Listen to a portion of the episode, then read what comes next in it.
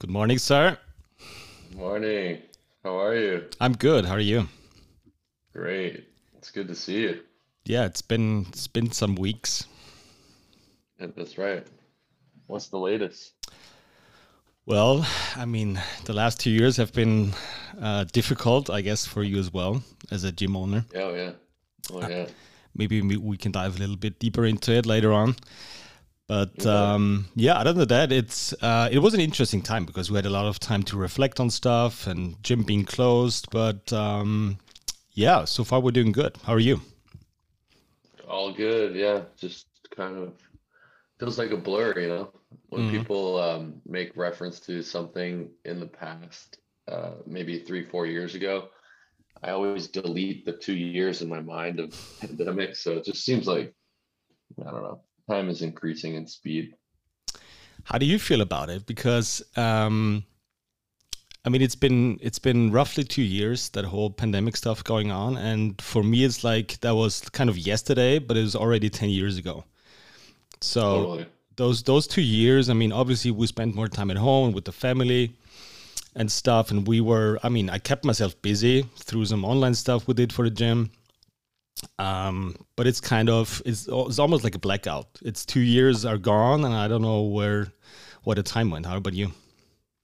Totally. Uh, yeah, that's totally it. I think there's probably, you know, each individual person has their own experience, but I think there's there was like two main distinct experiences. One was this like idle time for people where because of their work or how their life was structured, it was very freeing, like a lot of free time, a lot of downtime, a lot of time to reflect and explore new things, etc.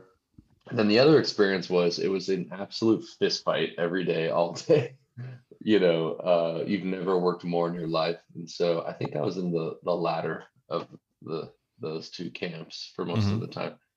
So yeah, it felt very um, I don't know, reflecting back, you don't really know what you're experiencing when it's consuming you, but pretty like traumatic, I think. And then uh um very like a reactionary, as I remember the, the main feeling. It's like you're sort of having to respond to I felt like I was living by like news on Twitter, you Mhm. know?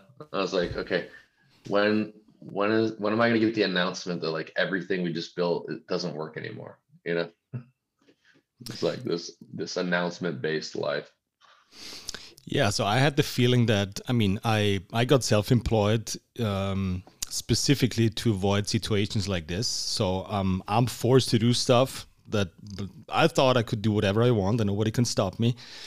And all of a sudden we were in a situation where like, wait, wait, wait, there's still still somebody who could tell me what to do and close my doors. it's like, what the heck is going on here? Um, so yeah, I, I kind of came in a situation where I never wanted to be in. Obviously, nobody wanted to be in that situation. Um, yeah, and and I mean, at least in Austria and Europe, we we didn't like know exactly where it was going. Like we were closed, and then could reopen. We could train outdoors, and then we were fully closed, and we go back to the gym, and then back to being fully closed. So like no plan, no strategy whatsoever, which drove me nuts. Um, Mhm. Um, I mean, nobody knew in the beginning what was happening, but yeah, that was kind of a weird situation for all of us, I guess. Yeah. Um, but I think it's it's uh th there's a lot of positivity in it, right? You sort of see like, you know, given the circumstances, I feel that um the the, the private sector uh really demonstrated our willingness to innovate, you know, and willingness to adapt, which you sort of, I mean, I'll speak from my experience. In the back of my mind, I hoped that I was building an organization that would step up and thrive in times of negative external stimulus. hmm And it's been pretty chill. It's been pretty easy so far, right? And so we haven't really had a consequential test. I mean, sure, business has it all the time in ways that I'm probably not acknowledging, but this felt like in a weird masochistic way, like, okay, let's see what's up, Yeah. So how did you? So- I mean, I, I saw you set up a uh, an online training program, the Delta Bravo, right? Yeah. So how did that how did that evolve? Yeah. Was it out of necessity, I guess, because the gym was closed? A bit, yeah. I mean, I can't say that it was uh, it had nothing to do with the pandemic. Surely, it was um, driven by the the uh, pandemic. I think to take even like one step back from Delta Bravo, the course that we created, um, I think if I armchair quarterback the pandemic, I think the thing that helped us stand apart, at least locally or regionally, was this like offensive approach, meaning I think that the people who fared the worst in the pandemic were sort of playing defense and reacting and sort of sitting back to observe what will happen. Mm-hmm. And we sort of made a dramatic choice to like step towards this dramatically, meaning um, before the closures of businesses were forced, uh, we decided to shut down ahead of time and just announce very clearly how's it going to be? What's it going to be? What can mm-hmm. you expect? Here's what we're doing. And i think that people really respond well to clarity and decisive decision making um, and that started with just messaging like and communication uh, early on about what we were going to do. And then of course thereafter there were the forced closures and the things that that happened, of course. But um, the way that I sort of viewed that time was a pretty absolutist. You know, uh, everybody's talking about like stoicism, but like borderline stoic view, which is like, okay, if the playing field was, you know, uh, this big before, my, my arms are outstretched, you know, I, and now it's this big, right? Meaning like you know a two by two inch square that you can play in right? Why is it so small? It's, it's small because all gyms are closed. Not everybody has access to all the things. You don't have all the tools et cetera et cetera. How do you win inside of this new set of constraints? And when you sort of relinquish your feelings about why the constraints are so small and what the constraints are you can just send it on the things that are inside your control and so that logic led us to Delta Bravo, which was sort of like, okay, we're going to make a lot of concessions about what we know about training, like a ton. Mm-hmm. But we do have some new things that are available to us. You know, like one of our biggest constraints, actually, just if I kind of pull the curtain back with training in our, our GPP program at Deuce is we don't have perfect compliance and we acknowledge that meaning we don't know when and where to expect our students to show up partly because we sell people memberships that say you can only come here two or three days a week so it's a bit misguided to write a very controlled specific call it linear based program when we know that there's low compliance on mm-hmm. purpose mm-hmm. to this mm-hmm. training however when you lock the entire planet in their house we can sell you something that uh, changes the assumptions about compliance. Mm-hmm. Like we're going to say, well, what we're going to give up is this access to a gym and the program that you knew before, et cetera, et cetera. But actually, if you're in a phone booth and I know you're going to be in that phone booth seven days a week, I can write you something that'll make you definitely specifically better. And I couldn't have said that a month ago. Yeah, and and and so yeah, that was it. That, that's how we got there. Yeah, and and and you probably won't have much to do at home rather than sitting in home office and having some Zoom calls and that's it. So I I, re- I really like that paradigm shift during the pandemic. I mean, liked um, kind of dealing with the mm-hmm. situation that. Um, so my members, so so we started the project with literally training with two sandbags and a PEX stick at home. Um, built up a sandbag production so we could deliver to our uh, members.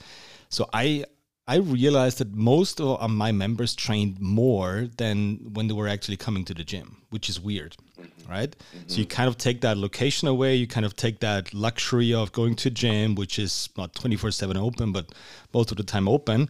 And all of a sudden you're responsible, you're self responsible. We set up a buddy system so you could meet outdoors with like 20 meters apart training.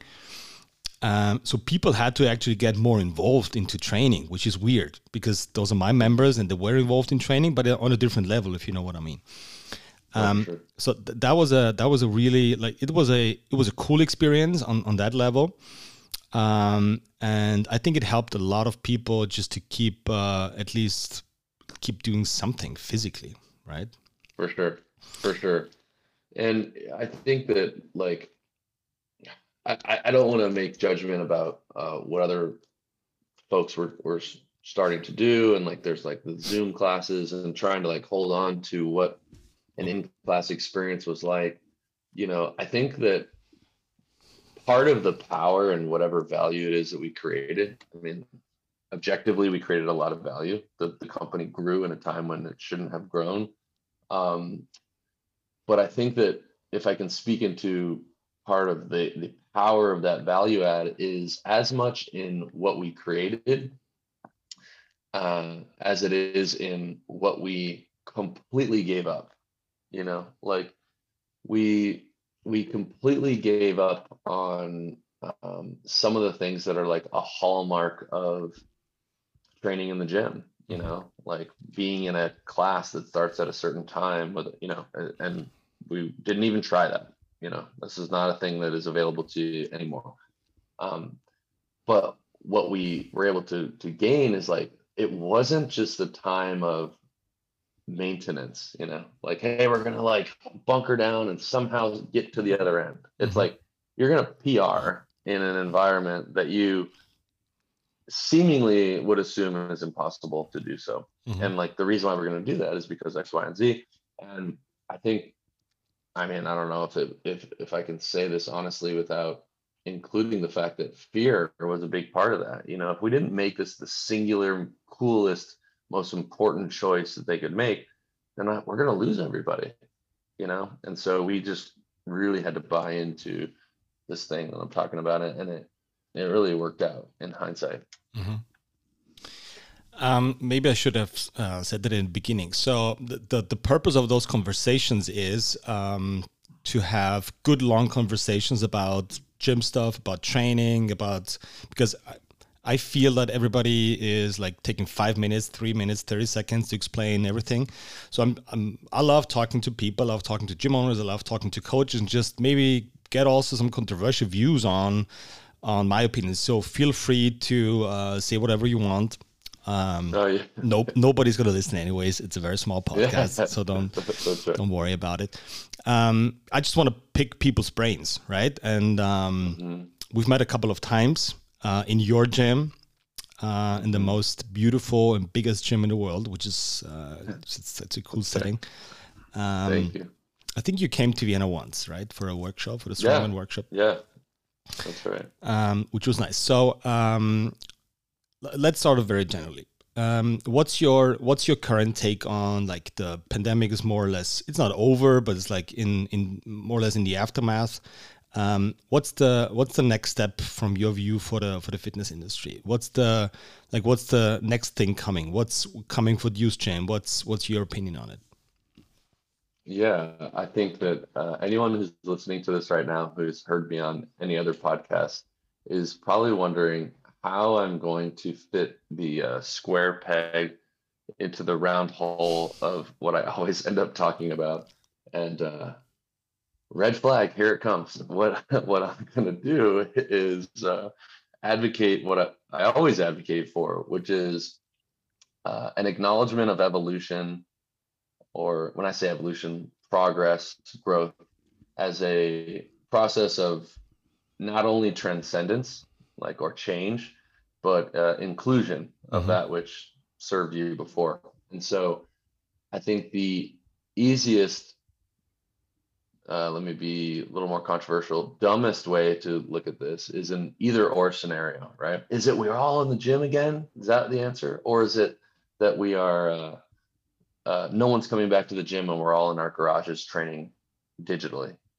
You know, and I think that um, I'd like to transcend what fitness looked like in 2018, um, but include some of that and acknowledge that the landscape is changing. And I think that the winners in the future will be able to communicate clearly their value in the world in a way that um, participates in the complexity of a world where there will be this connection to a specific place where people gather to train mm-hmm. And that many participants in the bell curve of the training population have past experiences that uh, set them up for a lot of success in a more decentralized training way, mm-hmm. right? Um, all of the people who have had quality experiences in gyms like yours and gyms like mine haven't forgotten the utility of quote unquote functional training or best practices in, in a training environment. And maybe for some of them, the need to um, be told how to warm up and where to put their feet is uh, less important and less valuable to them to the tune of a couple hundred dollars a month. Mm-hmm. So I think the, the future winners will be able to um, hold space for, let's say, both types of movers. Mm-hmm. Um, so I have a, a, a, bit of a controversial view on that stuff because, um, like, if you see the, the history of fitness and how bodybuilding evolved and, and like gyms, global gyms evolved, etc., um, it seems like and then CrossFit came in and, and boutique gyms, however you want to call them, strength and conditioning, powerlifting came in. Um, what's your opinion on it? Um, so what I see is there's there's a lot of gyms doing great work out there um, where people feel attracted to the vibe of the gym, right? So I want to join gym X, Y, and Z because it's a cool vibe. They have, they have a great brand. Um, it's literally like it's awesome to train there. Um, and I think the next step, at least for me, is people should feel like their own individuality in, in that gym because now it's it's a lot of okay i joined a whatever it's the crossfit gym or gym x y and z and i kind of give up my personality and i'm just going to fully immerse in that community in that tribe and be like okay i'm going to dress like those other people and i'm going to train what's on the program and forget about okay what's what are my individual needs? Um, which is cool because you need that you need that pulling effect of okay there's a there's a cool tribe and I want to follow them, but at some point you got to step back and think about okay but is like um, that program and on that day is is that the, the the best program for me, and it doesn't mean I shouldn't train in that gym, but I mean it's like people should I think people will more and more um, what do you want to call it? Decentralized or individually um, experience like okay this is what i need that day. And it doesn't mean change the program it's just the way i approach the programming. You know what i mean? Mm-hmm. so what are oh, your thoughts 100%. on that? i think it's a great point. Um, kenneth cole do you know this this brand it's clothing brand kenneth cole? I think it's an american focused thing but uh, it started as a shoe company and i think mm-hmm. that they do clothing now as well but anyway uh, the reason why i reference that is the man himself the, the founder his name, is, of course, Kenneth Cole, uh, was saying in an interview, and I was very surprised by his answer. And it's basically reflecting what you're saying right now, which is an acknowledgement of this era of pop culture is one that is embracing a consciousness of the individual brand. Mm-hmm. Okay. And, and this is acknowledging the transition that you observed and I've observed as well. Um, so I'll just get the Kenneth Cole part out of the way. He was asked, What is the future of Kenneth Cole? And he said, Well, the future of Kenneth Cole acknowledges that people don't buy brands anymore because people perceive that they are their own brand. And mm-hmm. so the future of Kenneth Cole will need to take on a mindset that can co brand with our consumers, meaning that people will buy our shoes and clothes because they perceive that it will support their personal brand, which is sort of going back in time, the opposite of like, I will buy the Michael Jordan shoes because I want to be like Michael Jordan. Now people want to be like themselves. And so the brands and products and services that they buy all need to support that projection. And I think that what we're seeing in fitness uh, may reflect that. And that's sort of what you're saying right now, which is like, how many people are willing to be the socialized crossfitter right where they're the obvious archetype wearing the clothes saying the things saluting the flag drinking the kool-aid et cetera. and that that sort of speaks towards this perception that people need an individualized program, and maybe that is where this all goes. The one curveball that I would throw into that is training is hard. And I think that, and this may sound pessimistic, but the largest bell curve portion of the population, in, in my opinion, has not demonstrated and probably will not demonstrate the ability to be compliant on their own to difficult training indefinitely. And that's why, uh, and I'll go back and explain my view of what you just said, which is I sort of see it as like waves of fitness, right? So, uh, the golden era of bodybuilding brought about this concept of commercialized training. What does that mean? Well, you go to a place that has equipment and you pay them a fee monthly to use that equipment on your own. And the second wave of fitness was this group training thing. Soul Cycle happens, CrossFit happens, etc. And what it did was uh, it extracted the utility of a collective experience, mm-hmm. right? People are sort of held to higher accountability. They're able to do more work over time because they're involved in this group environment, etc.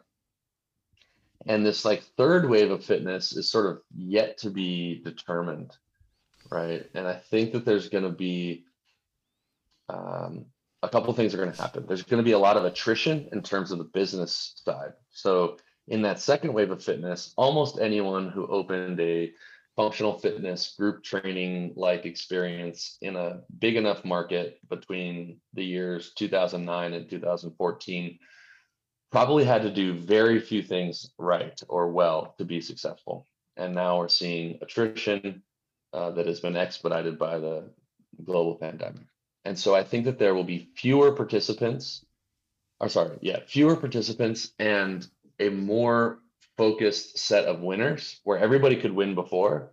I think that there's going to be the people who can do this well and repeat it are still going to continue to win.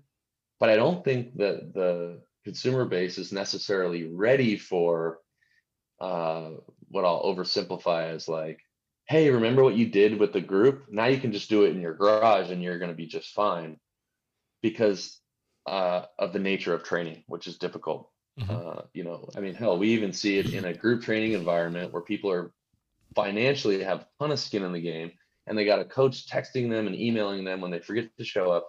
They still can't figure out how to do it. Mm-hmm. You know, and so, you know, I think Peloton's another great example. They have a great user experience and they get people financially committed uh, in, a, in a big way with a lot of skin in the game. And then people just realize that I'm a fucking hamster riding this goddamn bike and there's no playlist on the planet that's going to get me to do this for the next 10 years you know and so i really worry about who then could be compliant to an individualized training program uh, and last thing i'll say on that is i don't necessarily know how it'll play out. I definitely agree with you as to where this is going. I worry about that compliance piece. And then here's maybe my controversial view um, on personalized programming, I realize that my bias is very much towards group training, not because I love CrossFit or something like that, but it's because I, I come from a team sport background.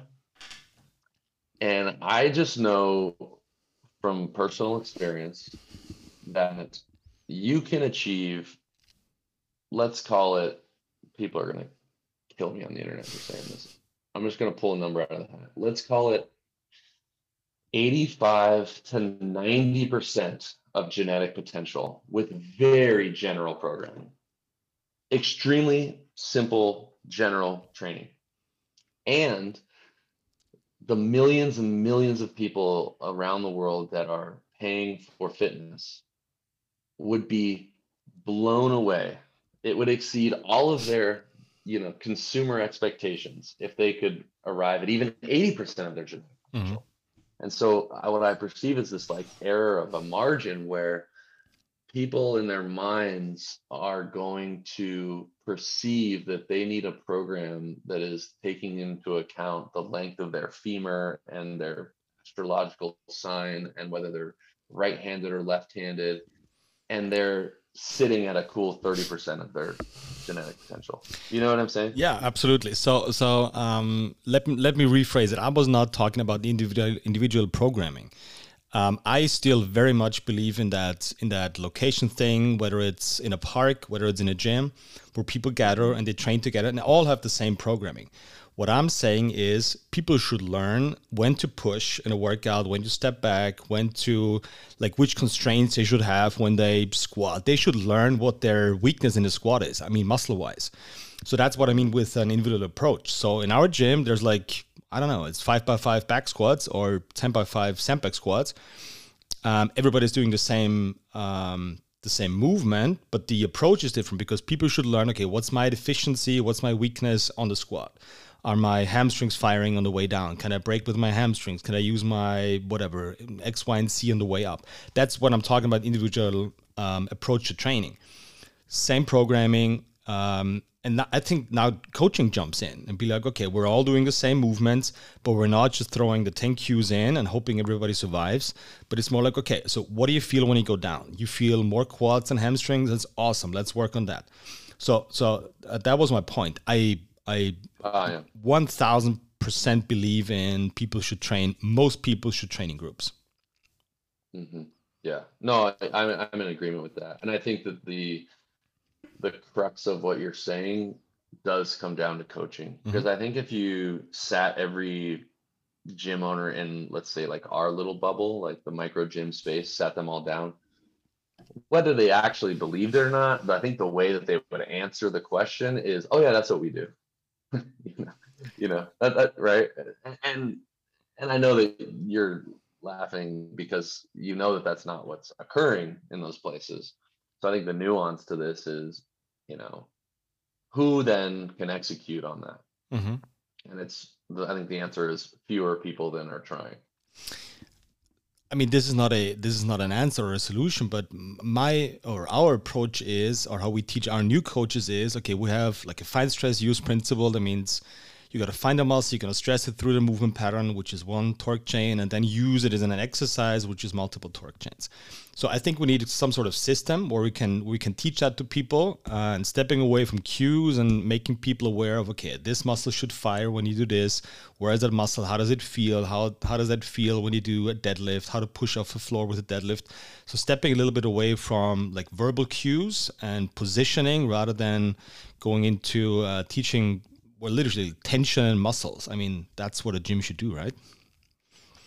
Totally. I mean, it, it's a framework. You know, I can see that it's a framework, and I can see that it's your framework, and I think it's it's incredible. I think that there are probably people in weightlifting halls in in Iran and and powerlifting gyms in Atlanta, Georgia, who have never heard of a you know positional priority cueing system mm-hmm. and they are changing lives and putting people on podiums and that that's not necessarily bad either right it's mm-hmm. like you know i i just think that that there is room to hold space for methods and going all in on methods you know all the way in and acknowledge that there are people garnering like as much or more success using methods that are I don't want to say opposing, but different, you know, all over all over the world, right? And so I think maybe the the balcony view of what you're saying could be that uh, it's probably ineffective to garner positive adaptation for general populations in a gym without a method to your madness, right? Without a a structure mm-hmm. to filter for imbalances, drive change, you know, create adaptation. And um, I just so happen to have a, enough awareness around the methods that you guys use to um, respect them and, and know a little bit about them. And I would imagine that there are people that um, are getting people plenty strong that have no idea what you're talking about. Oh, 100%. Yeah. I, I think we just, we just like a gym, a coach needs a structure um, and needs to understand that structure and needs to be able to coach and teach that structure, whatever it looks like. And if it's working, it's working. So, I mean, mm-hmm. if it's working, you don't have to fix it. Um, yeah. And we just happen to be on one side of the arch and somebody else is on the other side of the arch. And if both sides are helping people, is awesome. Um, yeah. let, us dive a little bit deeper into um, coaching and how you educate your coaches. Like, what's the, let's start with what's missing maybe not in your gym, but generally speaking, what what do you see like coaching education wise? What's missing for you? What's your take on it? Well, I think that the first place for me to start with this is immediately acknowledging that um, coaching, in order to improve it, would need to be defined, right? And again, I, I can tell you you know how we define excellent coaching from a place that says you know uh, this is where we're writing in our own webster's dictionary what the definition is and that it's not even claiming to to say that this is what's true everywhere in the world but what i know is that if you don't define something then you it's uh, i don't want to say you can't improve it but it is um, much more difficult and uh, it becomes improving it with specificity nearly impossible, mm-hmm. right? And so we try to create a model that brings objectivity to what coaching is, uh, where it can be quite subjective. And uh, part of that definition is acknowledging coaching beyond uh, the technical aspects of coaching. And the reason why I think that that's critically important specifically in this era meaning like this time frame 2022 is that you know we have more people like at an order of magnitude than ever who have incredible technical knowledge of training mm-hmm. You know what i mean like name your favorite super bowl champion world series champion nba finals champion world cup champion teams from the last 20 years and like those strength coaches fucking didn't know shit about anything compared to what a lot of people know today, right? And so, on some level, I'm, what I'm trying to do is, and this is again from a private sector business perspective, trying to create a definition of coaching that is inclusive of the parts of coaching that would lend to a successful business and successful relationships beyond um, textbook knowledge, I mm-hmm. should say mm-hmm. that includes but transcends textbook knowledge of technical movement, et cetera. Mm-hmm. Right. And so um, our coaches development program is very much a rite of passage and a endless continued development um, course that is much less married to uh, the technical aspects of coaching right? It's like you got to be able to do the job and that is uh, necessary uh, but not sufficient to do the job. Mm-hmm. does that make sense? Absolutely. So yeah go ahead. I mean at the end of the day it's about us coaches having the ability to create a connection with people right and with different sorts of people whether in front of a stressed out lawyer whether in front of like a super laid back artist uh, whether somebody needs to train in the morning and needs to be fired up for like the first meeting, or somebody wants to chill out at night because she, she or he had a, had a stressful day. Um, I think that's a very overlooked portion of, of coaching. And I would agree with you on that. Like the, again, you need some sort of uh, framework, some sort of model for teaching movement and finding muscles and whatnot. But at the end of the day, is like most people will remember you because you've been a good person because you could connect to them, you could understand when to push, when to step back um, in a training session. Um, and that's very hard to teach because it's about psychology, it's about um, whatever, it's like neuroscience, it's about so, so much more comes into coaching than just explaining how to do a squat properly, which is, yeah. I mean, compared to psychology, fairly easy. For sure.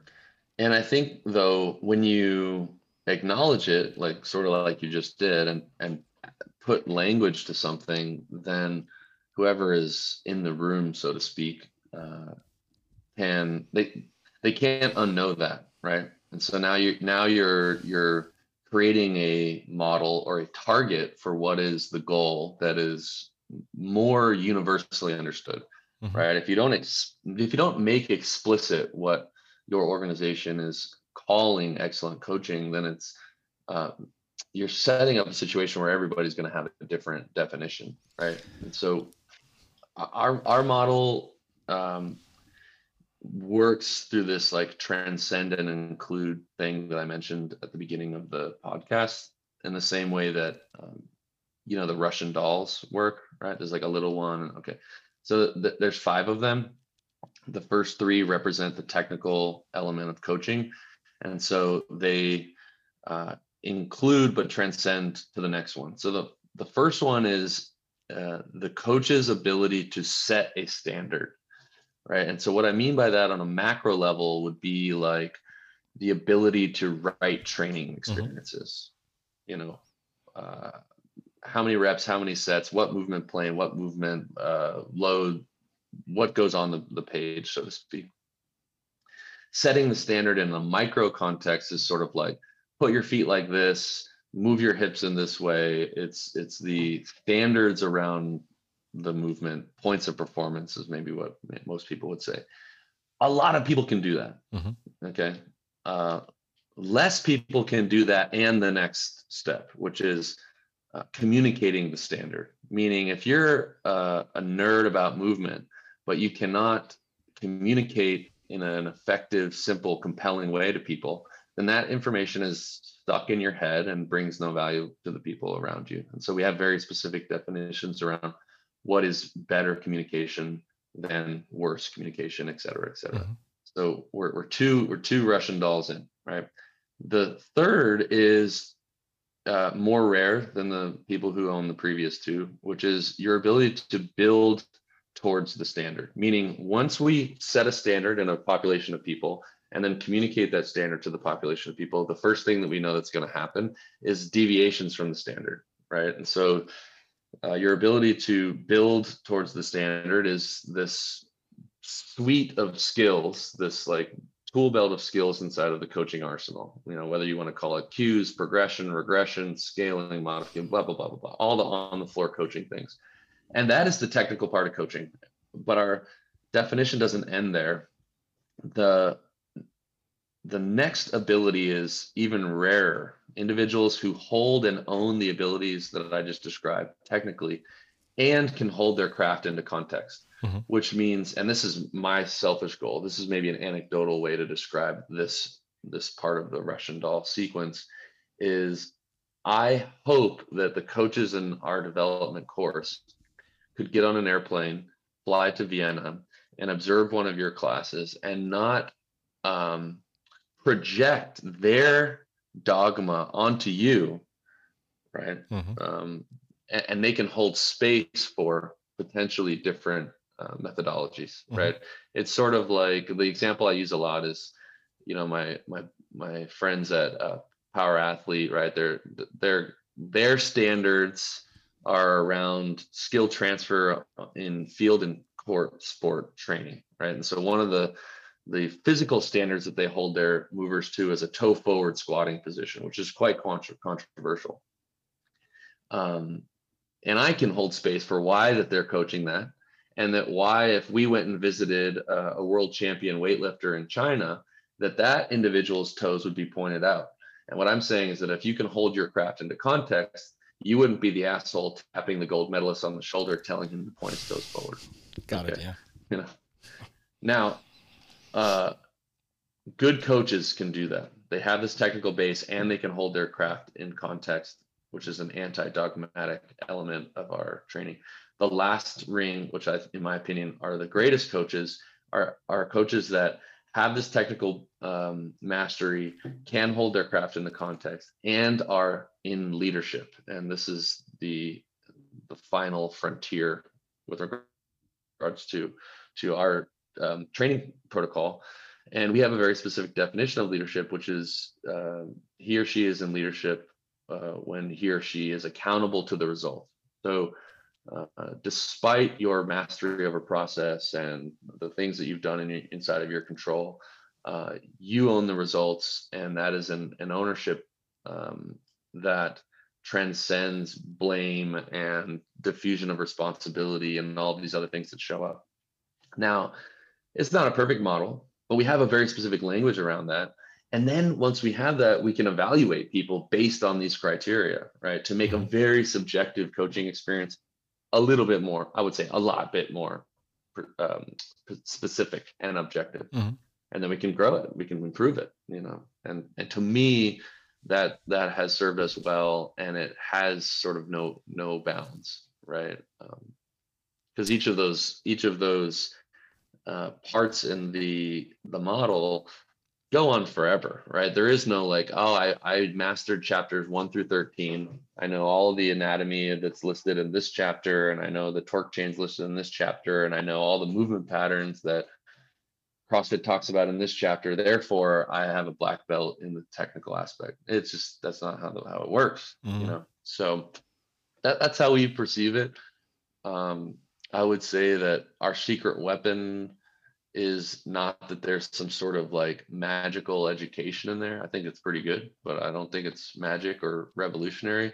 I think that um, putting this forward as a rite of passage, meaning in order to be in leadership at Deuce, you have to go through a process that is uh, too long, too hard, too frustrating, too painful to complete it without us all knowing that you'd rather be here than anywhere else. Mm-hmm.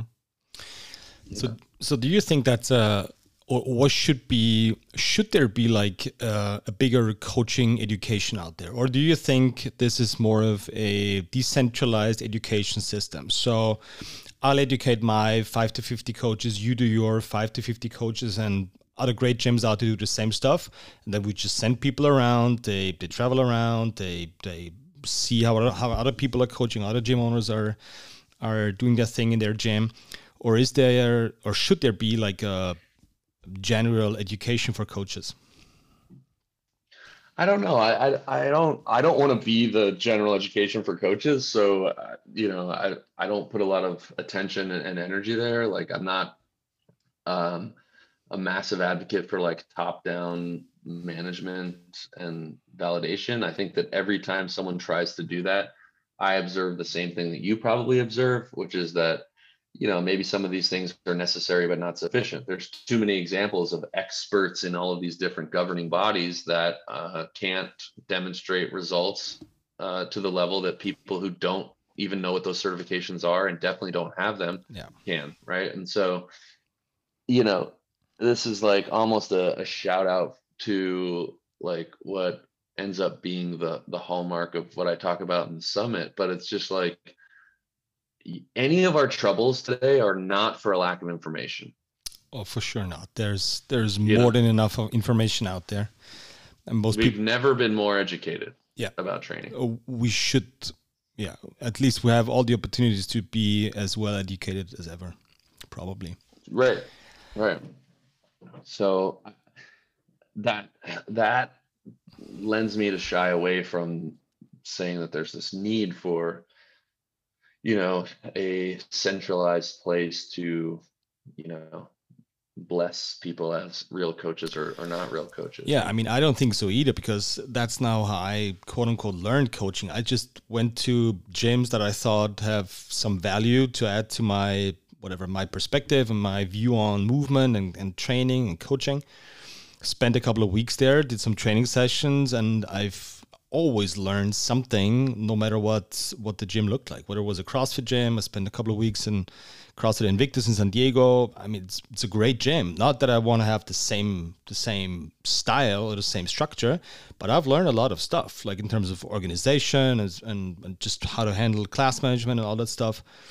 So I think it's important just and maybe let's sum that up in a, in a in a question for you. What what would you recommend to someone new into coaching, right? So somebody, well, two years in the pandemic, people want to change their jobs. They don't want to work for a bank anymore, hopefully. Um, and they want to start a coaching career. So how should they start? Um, and even worse, what if they want to open up a gym? What would you recommend to them? It's amazing. Uh, well, uh, the first answer is, you know, to the question, how do they start? I'll just regurgitate the advice that I didn't even listen to. That was maybe some of the best advice I got, which is um, start tomorrow and teach someone anything tomorrow. Mm-hmm. You know, and and uh, the advice I got was you only need to be one day ahead of your client, and I was like, there's no way that's true. And a lot of ways that can feel like um, let's say like uh, irresponsible advice right but if you truly have something to offer and you stay in your lane i think that you can affect a lot of change with very little knowledge and get practice reps. There's one time in your coaching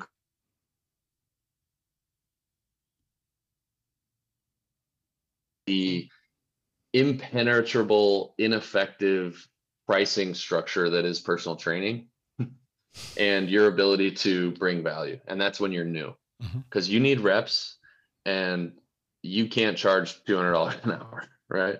Okay and so you can spend time offering a service that someone otherwise couldn't afford uh, to a sedentary individual and make them a little bit better today than they were the day before so on and so forth. So start training someone right now. The second answer uh, and it leans towards like this you know uh, starting a business thing and then also inadvertently the the bigger coaching question from part one is and this is going to be controversial i think because um, it implies judgment and so here's what i have to say find a great model or I should say, create a great model in your mind about that which you're trying to mimic, right? So it's like if you're trying to, uh, you know, paint a palm tree and you don't know how to paint, you should at least know what a palm tree looks like, mm-hmm. right? Sit in front of one and look at it and make sure it's a real palm tree and then start practicing mimicking that thing. And then you're going to start and it's going to suck but at least you're trying to mimic a real palm tree. Okay.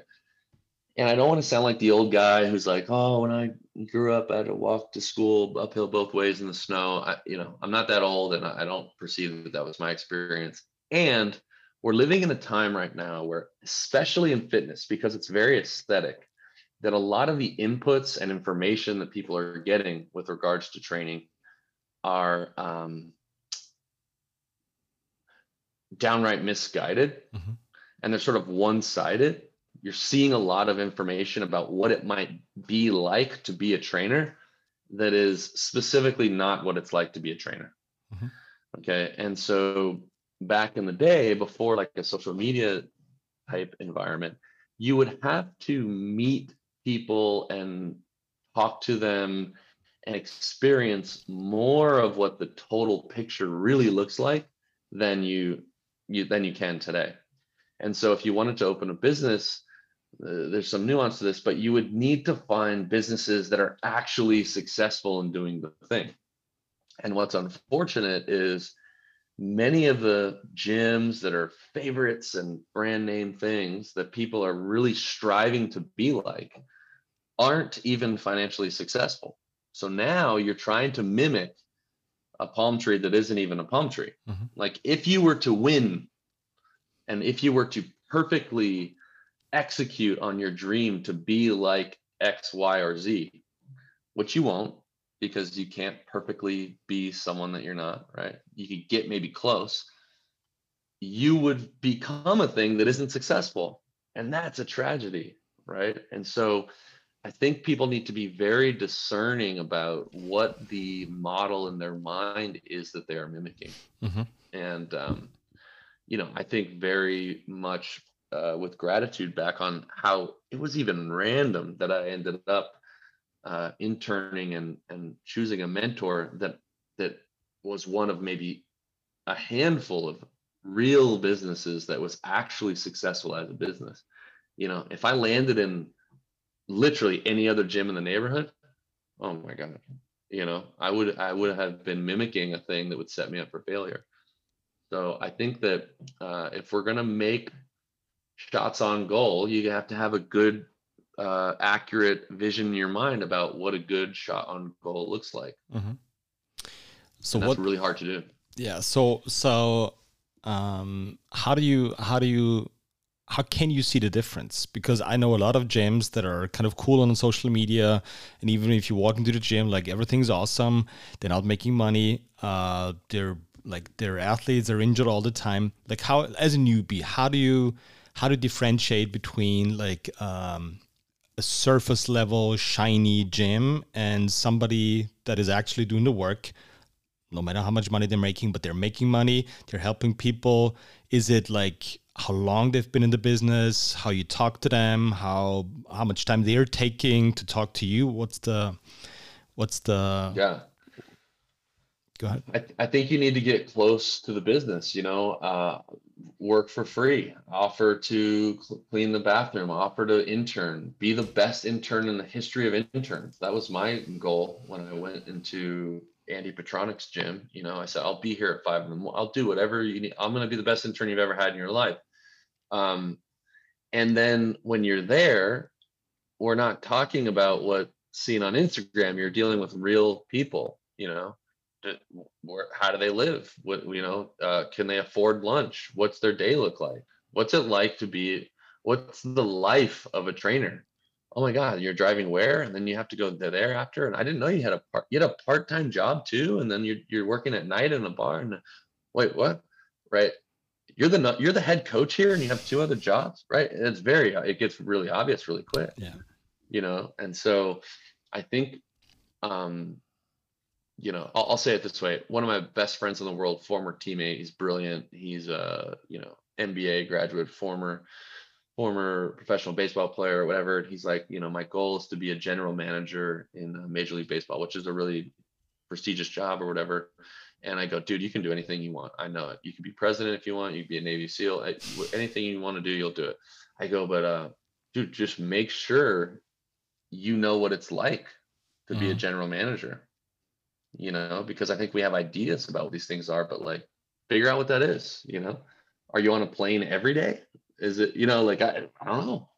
And so I think that those are the kinds of questions you'd you'd need to ask. Like if you admire a trainer, you should shadow them for a day or a week or a month or a year, and you'll quickly learn.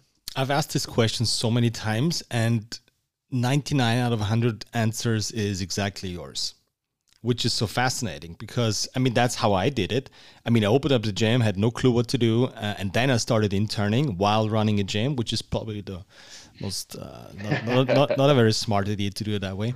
Whatever, but I think that's a, such an overlooked part of learning your craft. Whether that's plumbing, whether that's being a carpenter, whether it's being a coach, whether it's a general manager in baseball, it's like you gotta you gotta step in and like have skin in the game and work for free for some time, right?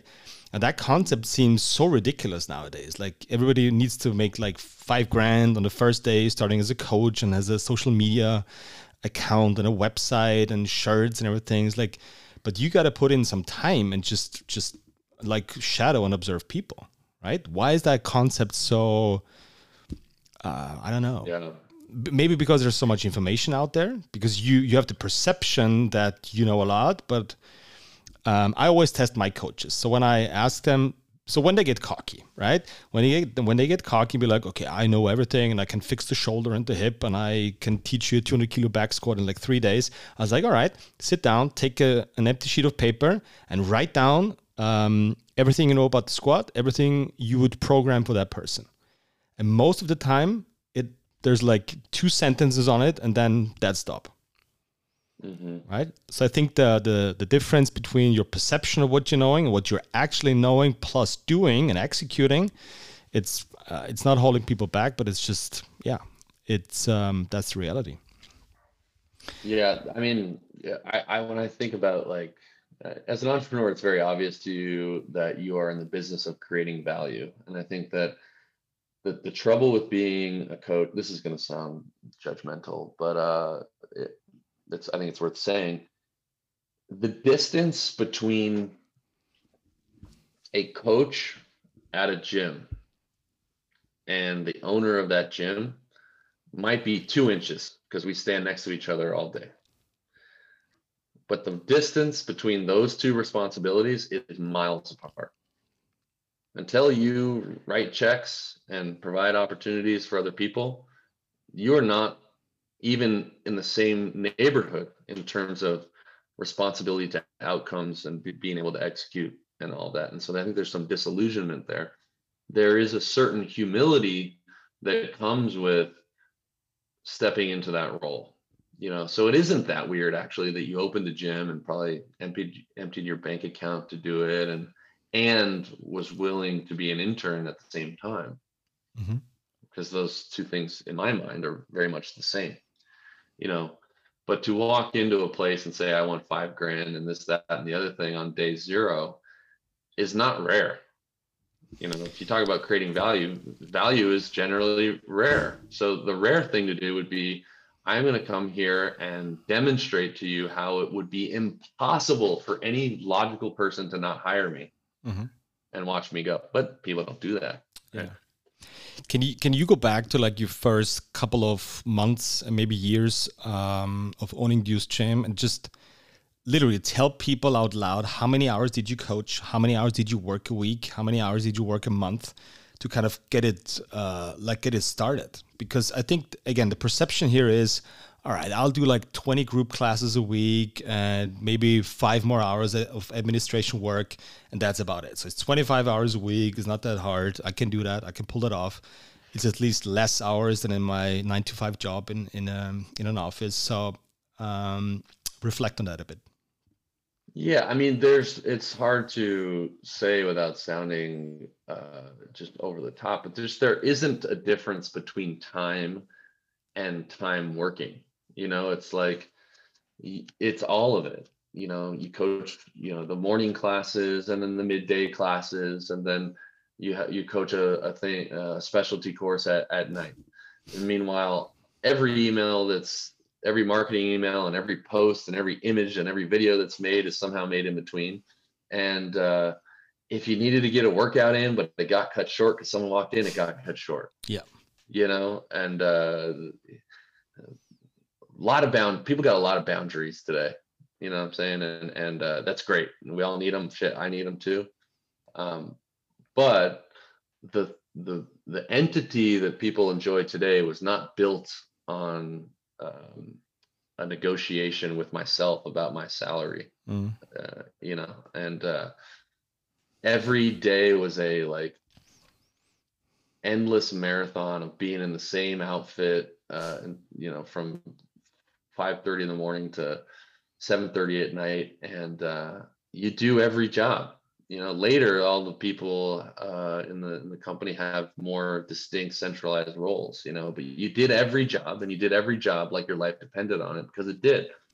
And um, i think the best you can do is try to remind people that you know we're lucky to not have to be in that place again you know i i think the thing that i communicate a lot to to the team is um, you know, if I'm just being honest, is uh, I go, our biggest liability, our biggest problem uh, is that we're successful. And if we're not careful, we will forget the sort of ruthless mentality that built this place, mm-hmm. you know, because as the years go on, I mean, we're, we're in our, what is it, our 11th year, starting our 12th year. And um, almost no, no one who works with us was here in the beginning, which is fine. And you know, let's just not let's not get it twisted. You know, this was built on a ridiculous psychopathic work ethic that no one here has experienced, and that's fine. But let let's not pretend it was something else. Yeah, I I think that's um, that's very important to point it out. It's it's not having a little bit of money or more money, or you find investors to open up a boutique gym and then you hire a head coach, and all of a sudden you're on you're on vacation on an island um, for the for the majority of the year, and you're just counting money um, and hoping people stay alive in your gym. Well, I don't want to yeah. take too much of your time, but two two final questions. It's kind of personal questions. Um, if uh, I mean, if you mind uh, answering them, just go ahead. Yeah. The the the first one is um, would you do something else if you had infinite money? Um, or let me rephrase it: What would you do if you had infinite amount of money? Mm. Yeah, I mean, I am doing other things, so I think the answer is yes. Um, I have a digital creative agency. I do consulting, and a lot of how I make my living, I guess, my job is on uh, continued education. So in business and in, in coaching mm-hmm. and the, the Hold Standard Summit. So a hundred percent, I would do other things. Uh, I think that uh, I definitely don't regret or would take back opening the gym or or building Deuce or anything like that. Uh, I do think though that it's fun to run mental experiment of looking back in time, knowing what I know now.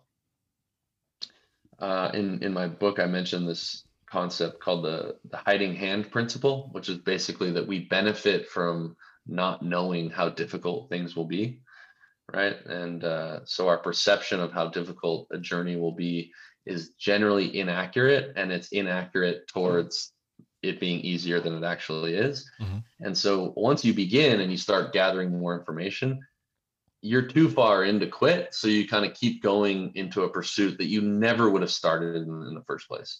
And so when people start a difficult road like starting a business, you don't have the, the benefit of knowing it will work. So in this mental experiment for myself, I have the benefit of knowing that it will be successful like beyond any perception I could have had. With that knowledge, I think about often if I could go back to day zero in the park and start this again, knowing what I know now. And I don't necessarily know the answer, but I do know that it makes me want to throw up. Mm-hmm. you know, and so uh, I definitely, I definitely would do other things, and I will do other things because thankfully I've built Deuce in a way that doesn't need me um, to be the beautiful thing that it is. Um, but I'm very interested in design, very interested in real estate. Um, I think that I'd like to explore both of those things together and creating remarkable experiences. I think that um, I have an interest in communicating what I know about group dynamics mm-hmm. and developmentally oriented organizations to teach that and communicate to that communicate that to people outside of our industry mm-hmm.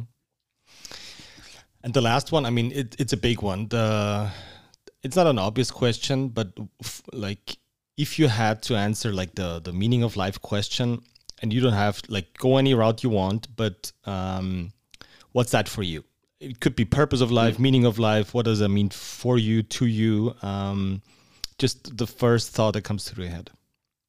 Yeah, uh, I got it because I think about this a lot. So, uh, my perception is this, and it actually reflects the model of what we say uh, when we say uh, hold the standard, right? So, the, the standard is just our word for idealism or perfection or the highest version of oneself, etc.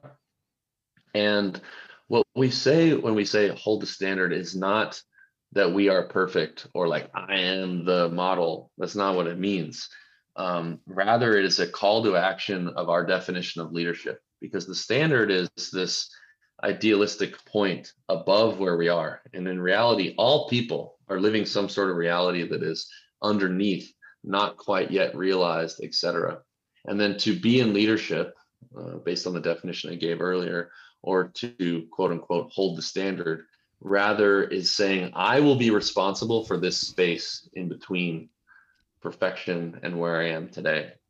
And I think if you look at religions from Christianity and beyond, um, I'm not super religious. Um, you look at the model that I just described, I think the meaning of life is to attempt idealism, the highest expression of self,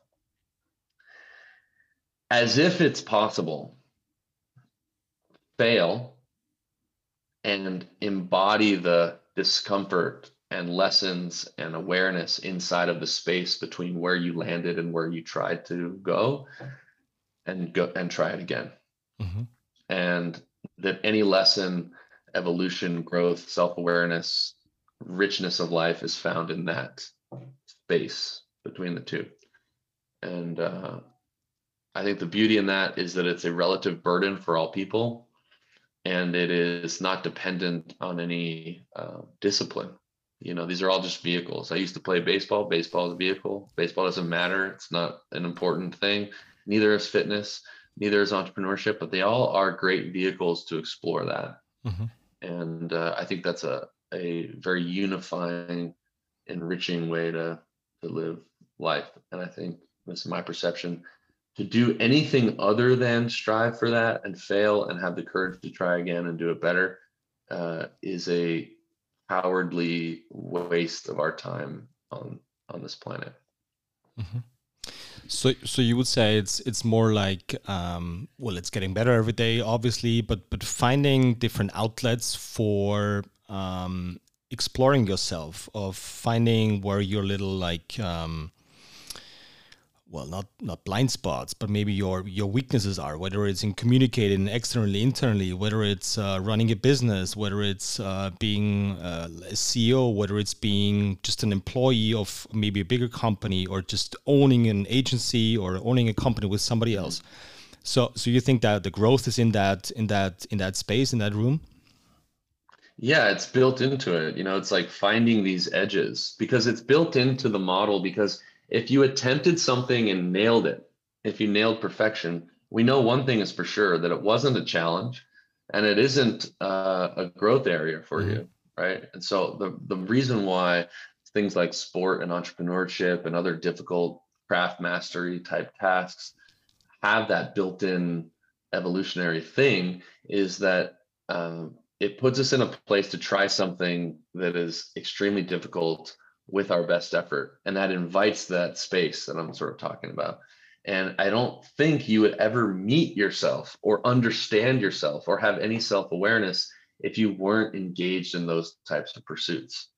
You know, uh, if you stand in front of the basketball hoop and you just you're on a ladder and you're just dropping balls in the hoop, uh, not only is this a boring, uh, unfulfilling use of your time, you're not learning anything about yourself or the game of basketball. You have to move back a few steps. And then when you make 100 free throws in a row, then you move back a few steps from there. And this is this is all things can can be uh, treated in this way. Mm-hmm, mm-hmm. Got it.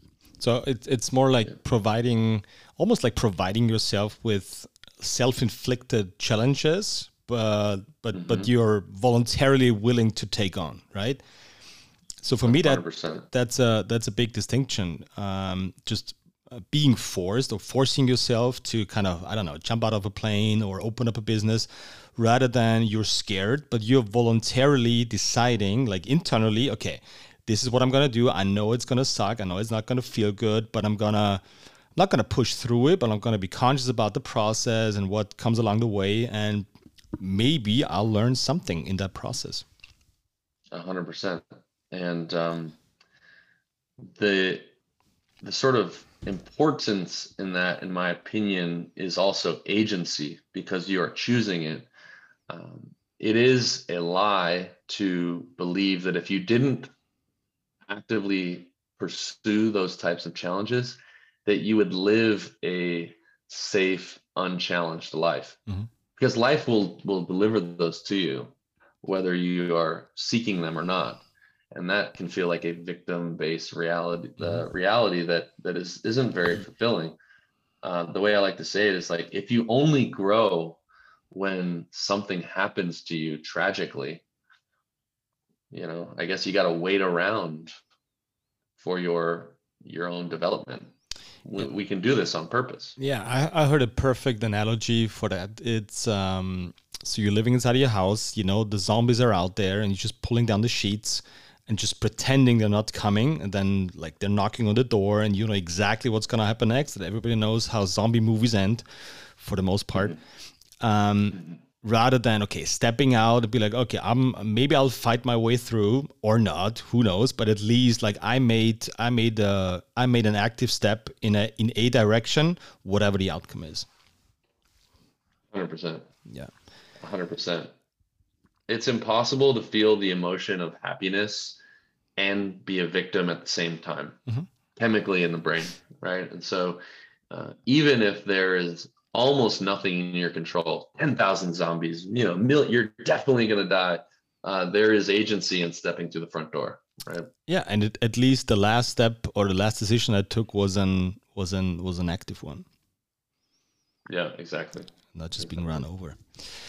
All right, Logan. Thank you so much for time. I know time is precious for you as well. Um, really, really enjoyed the conversation. So um, thank you. Thank, thank you again. Um, uh, any any project, any uh, social media handle, any website you wanna you wanna mention to my billions of listeners? Yeah the millions of followers around. Um, yeah, I mean, I'm on uh, Twitter and Instagram at, at Functional Coach. All of the online education things, including the the Hold the Standard Summit, is now going to be offered as a digital course as well. Mm-hmm. Um, uh, is at deucegym.com forward slash university, and there's some courses on there. There's some free things. There's some things that cost money and whatever. But uh, yeah, check it out.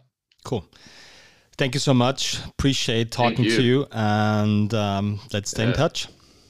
All right, it's good to see your face. Thanks, man. Thank you. Bye-bye. Bye. All right, bye.